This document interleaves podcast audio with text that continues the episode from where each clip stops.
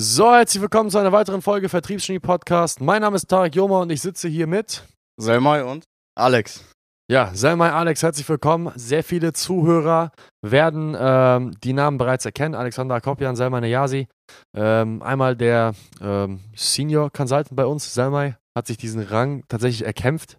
Im letzten Monat, oder? Ja, im letzten Monat war das. Und unser Senior Sales Manager Alex, ähm, der schon eine Weile Senior Sales Manager ist, oder nicht? Ja, so ein paar Monate schon, ja. Okay. Du musst dein Mikrofon übrigens näher ranhalten, wenn du sprichst. Das ist auch wichtig, Ja, damit die Leute dich verstehen.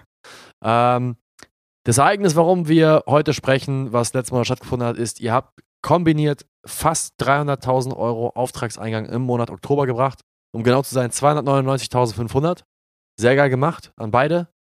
Dankeschön. Ähm, sehr gerne. Danke. Ja, kein Ding. Ähm, was ich aber nicht machen möchte heute, ist euch einfach nur Komplimente zu machen, sondern ich möchte primär mit euch darüber sprechen, damit die Zuhörer da draußen verstehen, wie das möglich ist, dass einzelne Mitarbeiter von uns mehr Monatsauftragseingang generieren, als die meisten unserer Zuhörer wahrscheinlich im Jahr selber machen als Selbstständige.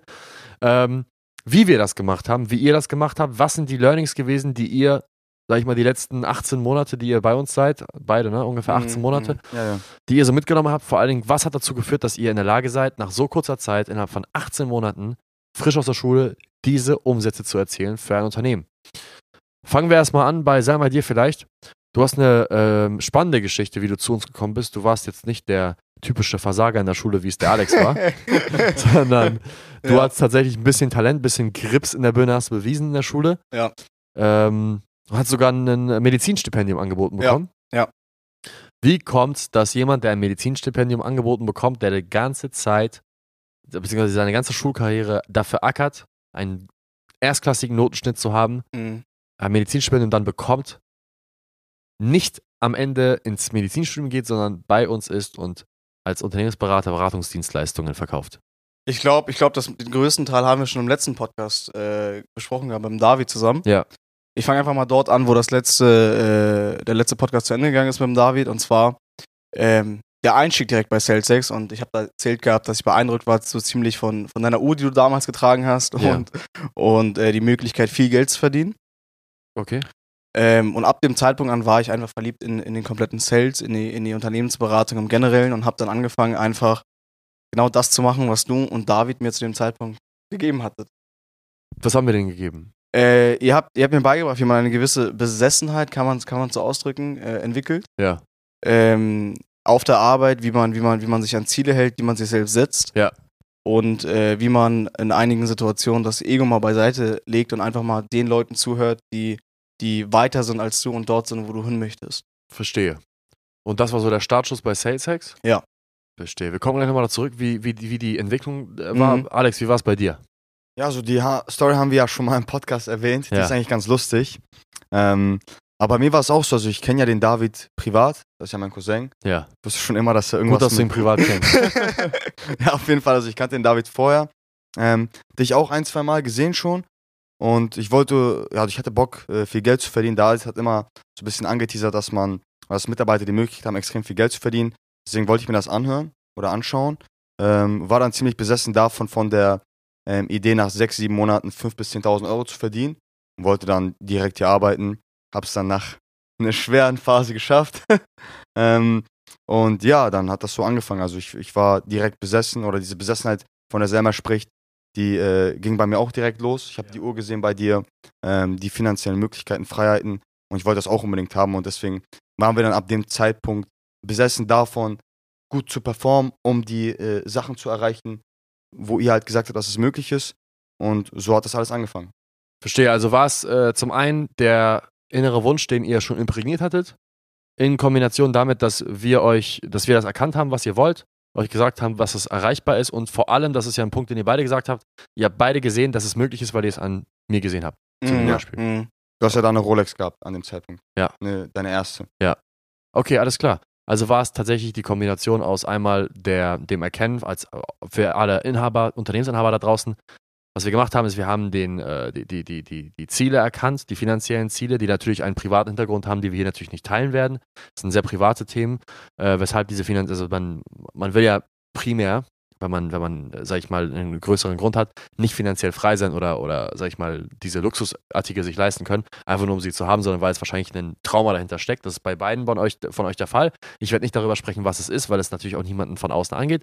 Aber es war diese Fähigkeit, einmal das zu erkennen und zum anderen selbst das zu verkörpern, was ihr werden wollt. Das heißt, eine gewisse Vorbildfunktion einzunehmen vom Verhalten, aber auch von dem, was man bereits hat und zeigt. Ist es richtig? Ja. Ja. Gut. Ähm, fast forward. Was hat euch bei uns gehalten? Das, das, war, das ist das, was euch zu uns gezogen hat. Was hat euch bei uns gehalten? Was hat dazu geführt, dass ihr weiterhin diese, diese Besessenheit behalten habt? Möchtest du anfangen? Äh, fang an, alles gut. Äh, ich glaube, bei mir war, war, war, war der Kernpunkt äh, von dem Ganzen folgender, und zwar, dass das Familienverhältnis hier bei Celtics ziemlich extrem ist. Ja. Das heißt, man, man, man geht zwar arbeiten, man arbeitet in einem Job, wo man 8, 9, 10, 11 Stunden ab und zu mal am Tag hier ist. Ähm, und das aber mit Leuten, die man alle irgendwie schätzt auf eine Art und Weise und mag äh, und mit jedem Einzelnen von denen auch privat irgendwie was unternehmen möchte. Wie ist das Verhältnis zwischen dir und Alex? Das ist doch mal eine interessante Sache. wir, wir sind Hassliebe. Hassliebe, Hassliebe. Okay. Wie hat sich diese Hassliebe gefestigt? Ähm, ich weiß nicht, ich wir hatten so eine Theorie letztes Mal entwickelt gehabt, Alex und ich, ähm, dass ihr uns am Anfang einfach sticheln wolltet, um den Konkurrenzkampf so ein bisschen anzusporen. Dann haben wir aber gemerkt, äh, dass der Ko- Konkurrenzkampf uns beiden äh, ermöglicht hat, eine Menge Kohle zu verdienen, als ersten Punkt. Und zum anderen, ähm,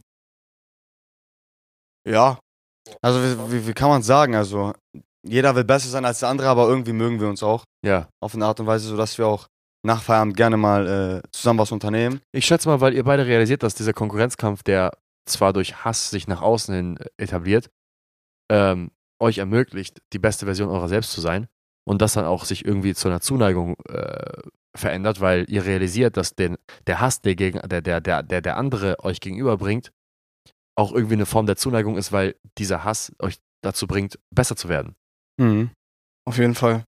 Also es ist, es ist ja so, es ist, man sieht es ja auch sehr, sehr oft so im Sport, wenn es große Konkurrenten gibt, die sich auf den Tod bekriegen, während eines Kampfes Boxer zum Beispiel. Mein Lieblingsboxer, Muhammad Ali, hier hängt er, ja, auch mein Lieblingsvorbild, äh, wenn ihr euch das mal angucken wollt. Sein größter Feind war George Foreman und Joe Frazier. Fight of the Century und Thriller in Manila. 1974 und 72, glaube ich, stattgefunden. Ich weiß gerade gar nicht. Ich muss mal gucken. Ich, schade, dass ich die Daten nicht kenne. Auf jeden Fall Fight of the Century und der Rumble in the Jungle waren so die zwei der drei größten Kämpfer aller Zeiten und der Muhammad Ali war ja extrem gut darin, Trash zu talken. Und ihr seid ja auch sehr gute Trash-Talker, ihr disst euch ja immer gegenseitig. Lange Rede, kurzer Sinn. Beide Kämpfer, die gegen Ali angetreten sind, haben sich während der Pressekonferenz und so weiter bekannt dazu, dass sie Ali umbringen wollen. Sie haben ihn gehasst, weil er sie immer als hässlich und, und ugly bear bezeichnet hat. Er hat, sie, er hat sie in den Dreck gezogen, ja, mit seinen Sprüchen. Und er war sehr gut darin, in die, äh, und in die Köpfe der Leute einzudringen. Aber als Ali gestorben ist, oder auch nach der Karriere, als die Kämpfer nicht mehr, sag ich mal, gekämpft haben, hat man Interviews von denen gesehen, wo eine Liebe und Zuneigung zwischen den Kämpfern da war, wo das Menschen waren, die Männer waren, die sich im Ring so sehr bekriegt haben, dass sie, das, wie Ali selbst gesagt hat, er ist dem Tod noch nie so nahe gekommen wie in der, wie in der achten Runde oder so gegen George Foreman oder gegen Joe Frazier in der sengenden Hitze in Afrika. Und ähm, trotzdem sitzen die dann da ein paar Jahre später, als sie ihre Karrieren alle beendet haben, auf einer Casting, also auf, auf einer Couch, äh, nicht Casting Couch, sondern auf einer Couch im, beim Interview und ähm, sprechen voneinander in höchsten Tönen. Weil sie realisiert haben, dass der Hass, den sie sich gegenübergebracht haben, dieser Hass nach außen, dieser Wettk Wettkampf, den sie auch gegenübergebracht haben, sie zu den besten Männern gemacht haben, die sie überhaupt machen können. Und das ist, glaube ich, ein Aspekt, den ihr noch nicht ganz verstanden habt. Das ist auch der Grund, weshalb wir den Wettbewerbsaspekt hier haben, ist, weil man durch Wettbewerb negative Energie freisetzt, die aber einen nach vorne treibt und dann eben auch eine gewisse Wertschätzung gegenüber dem Konkurrenten hat. Das ist eine ganz, ganz große Sache. Müsst ihr euch mal dringend angucken. Lange Rede, kurzer Sinn. Wettbewerb hat dazu geführt, dass jeder von euch besser sein wollte als der andere. Das heißt, A, habt ihr euch ein Vorbild genommen an David und mir. B, ihr habt Wettbewerb erfahren innerhalb des Unternehmens, etwas, was ihr ja auch selber mögt. Mhm. Und ähm, was war dann? Also was, was äh, kam das auf einmal schlagartig diese Entwicklung oder habt ihr stetig mehr, mehr Geld verdient oder was, was, wie war es bei euch? Wie war es bei dir, Samuel? Äh, Es kam, es, es, es kam Schlag auf Schlag, also es kam sehr, sehr äh, plötzlich, dass ich angefangen habe, äh, viele Abschlüsse zu machen. Ja. Äh, das lag daran, glaube ich, dass ich ähm, verstanden habe, was die Kunden wirklich wollen. Ich Ja. bin in der Kundenbetreuung, er ist im Sales. Ja. Ich habe verstanden, was die Kunden wirklich wollen und brauchen Ja. und habe dann einfach versucht, in einigen Situationen ähm, ein bisschen beharrlicher zu sein und die Kunden ein bisschen, ein bisschen auf eine andere Art und Weise äh, zu betreuen. Okay. Also war es tatsächlich ein Thema, dass ähm, die, die Lernkurve, sehr, wo sehr lange nichts passiert ist, wie so beim exponentiellen Ja. Graphen, auf einmal das explodiert ist. Ja. Wie war es Ja. bei dir? Äh, bei mir war es relativ ähnlich. Also äh, ganz am Anfang, also ich habe auch äh, irgendwann verstanden, dass man ähm, immer in der Lage sein muss, also hier vor allem, wenn man, äh, wenn es ja um Wettbewerb geht, dass man immer in der Lage sein muss, eine neue Schippe quasi äh, raufzusetzen. Also ich kenne es ja, wie es bei uns ist, wenn Ende des Monats ist und einer vorne liegt, passieren am Wochenende, am Sonntag um 23 Uhr, Schlag auf Schlag, alle 10, 15 Minuten kommt ein Abschluss von Selma von mir, von Selma von mir. Ähm, und das hat dazu geführt, dass man einfach, oder diese Besessenheit, wo du gesagt hast, ja, ihr wart am Anfang besessen, aber wie konntet ihr dann permanent besessen sein, hat dazu geführt, dass ähm, wir quasi nonstop besessen sein müssen, weil wir beide jemanden haben, der nonstop droht, einem zu überholen. Deswegen muss man äh, auf der Geraden bleiben oder im Tempo bleiben. Und ich, und ich glaube, ein, ein, ein wichtiger Punkt war auch, dass neue Maßstäbe mal gesetzt worden sind. Äh, von uns gegenseitig. Ich, ich kann mich noch erinnern, im Februar, da war, glaube ich, der Rekordmonat von Alex, wo es auch noch eine Pod Podcast-Folge dazu gab, wo er 74.000 oder so gemacht hatte. Ja, 74 K. Genau.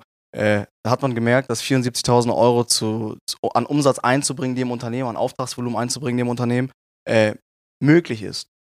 Und dann kam es alles so Schlag auf Schlag, wo auch ein anderer Kundenbetreuer, glaube ich, 108.000 Euro im Monat gemacht hat. Und wo man das auch nochmal gesehen hat, dann sind wir, glaube ich, komplett durchgedreht und haben dann jeweils beide in einem Monat 155 und 145 reingebracht. Ja. Es gab teilweise sogar Wochen, wo innerhalb von drei Tagen ein Auftragsvolumen generiert wurde, äh, jeweils von beiden von 70, 80.000 Euro auf einem Tag, wo Ja. es davor ein Monat war. Verstehe. Also die, das, das, das, das Entdecken von komplett neuen Möglichkeiten, äh, neue Höhen zu erreichen, das war auch ein großer Aspekt. Ja, ja, auf jeden Ja, Fall. ja. Verstehe. Das heißt, der eine hat es möglich gemacht, der andere hat es nachgemacht. Und immer so weiter. Großes Phänomen, was auch bei, kennt ihr die Geschichte, Sir Roger Bannister, habe ich ja schon oft erzählt im Morning Meeting, ne? Der Mann, der das erste, als erster die Viertelmeile und Ja, ja. Nee, was, was war das? Doch, doch, die Viertelmeile meine ich. Die, die Viertelmeile? Nee, das kann nicht sein. Auf jeden Fall eine bestimmte Nee, Kilometeranzahl. der Cooper-Test war das, glaube ich, in zwölf Minuten, irgendwie sowas. Nee, das war, das war unter vier Minuten eine Ach so. Meile laufen. Ja. Eine Meile unter vier Minuten, ist das realistisch? 1,6 Kilometer unter, ja, irgendwie sowas. Sir Roger Bannister war auf jeden Fall der Erste. Ja, wo sogar die Ärzte gesagt haben, geht nicht, sowas. Genau, wo die ersten Ja, sogar äh, Theorien aufgestellt haben, dass man von innen implodiert und dass die, äh, ge- ähm, wie nennen die dann, die Organe versagen. Sehr, sehr wilde Geschichten. Cool. Ähm, was würdet ihr denn sagen, wenn ihr jetzt einen neuen Mitarbeiter hier ranholen müsstet oder beziehungsweise ein neuer Mitarbeiter hier anfängt, was ja jetzt äh, regelmäßig bei uns passieren wird ab neuem Jahr? Was würdet ihr ihm raten? Welche Fehler habt ihr gemacht, wo ihr ihn davon abhalten würdet? Ego.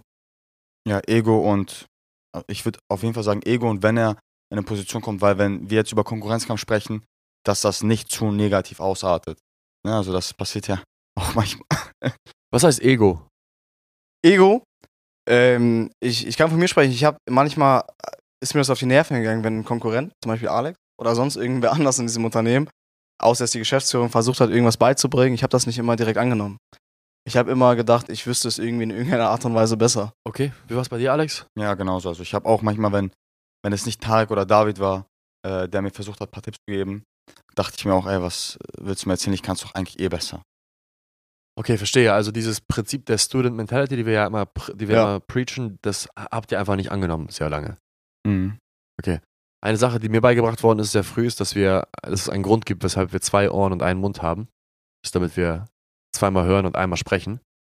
Und ein weiteres Zitat, welches ich sehr, sehr, sehr feier, also wirklich gestern äh, rausgesucht habe und mal wieder wiedergefunden habe, ist, das hat irgendwer gesagt mal, dass er niemals bereut hat, nicht gesprochen zu haben, aber umso mehr bereut hat, manchmal einmal zu viel gesprochen. Mm, Also mm. jemand hat noch nie, I never regret my silence, ich habe noch nie meine Stille oder mein, mein, meine Stille äh, bereut. Dafür aber umso mehr, dass ich einmal vielleicht zu viel gesprochen habe. Das habe ich umso mehr bereut. Und äh, das kann man einmal darauf hin, hin zurückschieben, dass man sagt, okay, ich habe vielleicht zu viel erzählt von mir selbst, zu viel von mir preisgegeben. Mhm. Aber das andere ist, dass ich vielleicht bereue, dass ich vielleicht einmal mehr hätte zuhören sollen. Und ähm, ich habe auch immer so eine Philosophie, wenn ich jemand Neues kennenlerne, dann bin ich eigentlich jemand, der nonstop Fragen stellt. Nicht, weil ich versuche, Dominanz zu behalten in der Frageführung, sondern weil ich die Philosophie für mein Leben verfolge, dass, wenn ich euch Fragen stelle, dann kann ich ja wenigstens was Neues lernen, habe ich die Chance, etwas Neues zu lernen, weil vielleicht kommt da irgendwas raus, was ich nochmal anwenden kann auf mein Leben. Aber wenn ich spreche, dann kann ich ja nur das wiederholen, was ich bereits weiß. Stimmt. Starke Worte auf jeden Fall, ja. Ja, so ist das. Ähm, was kommt als nächstes, Männer? Was sind eure Ziele, wenn ihr jetzt sagt, okay, ihr kamt hier in das Unternehmen, euer Ziel war es, Provision XY zu verdienen. Auszahlungen kommen ja jetzt, euer Gehalt wird immer höher, immer höher, ihr verdient Summen, die äh, nicht, die, sag ich mal, abnormal sind, nicht nur für 20-Jährige, sondern auch für jeden anderen Angestellten. Was sind die nächsten Ziele, wenn ihr jetzt, sage ich mal, diese Ziele bereits erreicht habt, ihr euch den ganzen Schnickschnack langsam anfangen zu kaufen? Äh, hier eine Rolex, du holst ja auch bald eine Rolex, jetzt kommen bald die Autos, äh, Urlaube sind möglich. Was habt ihr, habt ihr, haben sich eure Ziele verändert? Ja, also man musste die anpassen auf jeden Fall. Also wir haben ja alle hier intern Visionstext Ja. und ähm, ich musste meinen Visionstext auch umschreiben, weil ich ein paar Sachen von dem Visionstext jetzt erreicht habe unter anderem. Und ich denke mal, da spreche ich für uns beide. Mal so ein geiles Ziel, was zu knacken wäre, wäre und mal schauen, wer das zuerst schafft. Äh, vielleicht mal siebenstellig in einem Monat. Ja. Das wäre so eine Sache, die auf jeden Fall als nächstes kommt. Und wenn das so rasant wächst ähm, und die Etappen auf einmal so schnell durchbrochen sind, denke ich mal, dass wir, wenn wir das nächste Mal vielleicht so ein Interview geben, schon darüber sprechen können. eine Million in einem Monat ein, einzubringen. Ja. Das Ja. würde bedeuten, einen sechsstelligen Betrag, das heißt 100.000 Euro plus in Provisionsauszahlung. Ja. Ja. Verstehe. Aber hat sich, worauf ich hinaus, sag mal vielleicht du, hast du noch was zum, dem hinzuzufügen? Äh, äh, eigentlich genau dasselbe. Eigentlich nur noch äh, zu ergänzen ist, dass hoffentlich verdiene ich 500 Euro mehr als Alex. Okay, gut. Wie es scheint, haben wir nicht viel gelernt. Ich hätte jetzt eigentlich gerade gehofft, dass ihr beiden Holzköpfe mir sagt, dass ihr angefangen habt zu realisieren, wie wichtig es ist, andere Leute auszubilden. nee, Aber das, das, das stimmt schon. Das war nur so ein kleiner Spaß Nein, auf jeden Fall, also da, da hast du auf jeden Fall recht. Es ist das Wichtigste, das habe ich äh, schmerzlich erfahren müssen im Vertrieb. Nicht nur selber talentiert zu werden und, und ein gutes, guter Vertriebler zu sein, sondern die wichtigste Fähigkeit ist, das Erlernte weitergeben zu können, um halt neue potenzielle ähm, oder aufstrebende Vertriebstalente zu schaffen. okay. Jetzt in jeweiligen Bereichen, ob es jetzt die Kundenbetreuung oder äh, Sales ist. Es ist extrem wichtig, das Gelernte, was wir jetzt mittlerweile seit 18 Monaten verinnerlichen, ähm, auch weitergeben zu können. Und wenn es da draußen jemanden gibt, ähm, der auch Bock hat, mit uns hier irgendwann sitzen zu können und darüber zu sprechen, dass er äh, sechsstellig im Monat geknackt hat, siebenstellig, von mir aus auch achtstellig, dann bewirbt euch gerne, weil wir suchen immer neue und gute Leute vor allem. Ja, sehr gut. Ja, das, da hat Alex recht. Wir suchen immer nach neuen Leuten. Es sind immer neue Stellen zu besetzen. Wir achten ja sehr stark darauf, wenn wir hier in die, ins Unternehmen lassen und wir nicht. Okay. Also kommt jetzt der nächste Schritt und ihr, Ja. euer, eure Intention ist es tatsächlich, sage ich mal, das, das erlernte Wissen weiterzugeben. Natürlich. Super. Ähm, wenn jemand da draußen Fragen hat an Alex oder Salmai und wissen möchte, als meinetwegen als angestellter Vertriebler, wie ich mehr Kunden erreiche, wie ich mehr Anfragen generiere, wie ich besser abschließe, wie ich größere Summen verkaufe, wie ich Angst, die Angst verliere vor größeren Summen, gern ra raus da. Also Alex und Salmai sind nicht äh, schwierig zu finden auf den sozialen Medien. Wahrscheinlich haben sie euch auch schon mal angeschrieben auf LinkedIn, deswegen guckt mal in eure Postfächer. Ähm, auf der anderen Seite hingegen, wenn es da draußen Geschäftsinhaber gibt, Geschäftsführer gibt von Marketingagenturen, Kreativagenturen oder, ja gut, im äußersten Notfall vielleicht noch irgendwelche Unternehmensberatungen oder IT- und Softwaredienstleister, meldet euch bei uns, äh, wenn ihr wissen wollt, wie man solch junge und ambitionierte Fachkräfte, das heißt Fachkräfte, Vertriebskräfte für sich gewinnen kann ähm, und sie vor allem ausbildet, wie die Ausbildung stattfinden sollte, damit man halt eben diese Besessenheit bei sich im Unternehmen hat und äh, die Leute bereit sind, solche Leistungen zu erbringen und in so kurzer Zeit so ein Wachstum hinzulegen. Das ist kein Zufall. Ich habe die Jungs nicht irgendwie gezüchtet äh, oder in einem Garten gefunden. Ähm, das sind zwei junge Männer mit großen Ambitionen, die ich einfach nur identifizieren musste und ihnen einen Grund geben und ein, ihnen ein Gefäß geben musste für die, all die Energie, die, sie, die in ihnen schlummert. Ähm, ihr wusstet vom Vertrieb vorher gar nichts. Gar Wahrscheinlich- nichts, nichts. Nicht mal Absolut. was Kaltakquise ist. Absolut Ich, ich wusste ja nicht mal, was Coaching ist, Consulting, gar nichts. Das sind äh, zwei Schulabsolventen, Abiturienten gewesen. Ja, Alex ja nicht. Ich, ich habe mein Fach ein Fachabiturient und ein richtiger Abiturient, die einfach nur große Ambitionen hatten. Und dann sieht man mal, was mit der richtigen Weisung äh, passieren kann. Wenn jemand da draußen Interesse daran hat, das gleiche auch für sich und sein Unternehmen aufzubauen, dann äh, meldet euch gerne bei uns unter www.salesex.de und dann wird auch schon relativ schnell der Alex mit euch sprechen, euch abschließen und der Selmai euch dementsprechend beraten und euch eine längerfristige Betreuung verkaufen. In diesem Sinne, vielen Dank fürs Zuhören. Vielen Dank, vielen Dank auch an euch, Jungs, dass ihr ähm, ja, dieses Interview mit mir gemacht habt. Sehr Danke für die gerne. Einladung. Und äh, danke für eure Arbeit. Ja, auch wenn ihr mir Kopfschmerzen bereitet, äh, bin ich trotzdem sehr dankbar, dass ihr jeden Tag hier Gas gebt. Das ist nicht selbstverständlich. Und ähm, ja, in diesem Sinne, bis zum nächsten Mal. Ciao, ciao. Ciao, ciao.